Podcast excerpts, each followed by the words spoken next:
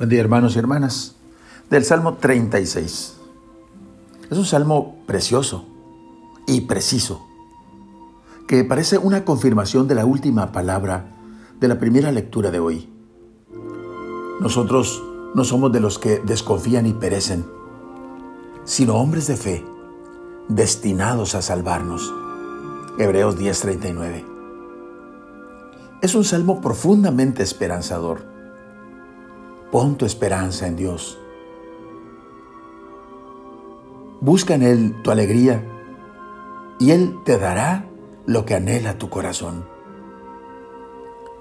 Si pones tu vida en sus manos, si confías en Él, no quedarás por tierra, porque el Señor te tendrá de su mano.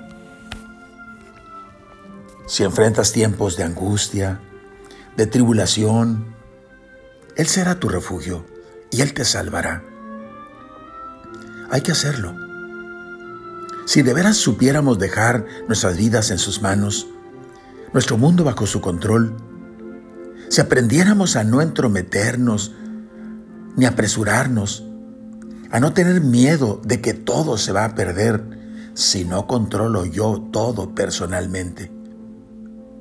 Si tuviéramos fe y confianza, si aprendiéramos a esperar con la certeza de que esperar es creer y creer es amar y volver a esperar. Con frecuencia, hermanos, acumulamos demasiados proyectos, demasiadas ideas en nuestra cabeza, impulsos en la vida, impulsos de actuar, de orar, de planear, de organizar, de conseguir, conquistar. Demasiada actividad en nuestro pequeño mundo y en medio de toda esa prisa, deberíamos oír la palabra que nos llega desde arriba. Espera, confía, pon tu vida en mis manos, déjame el control, yo lo haré mejor que tú. Esperar pacientemente que el Señor es quien tiene la última palabra. De ahí que nuestra actitud ha de ser habitar tranquilos en esta tierra y disfrutar en ella con la certeza de que el Señor un día saldrá por nuestros derechos.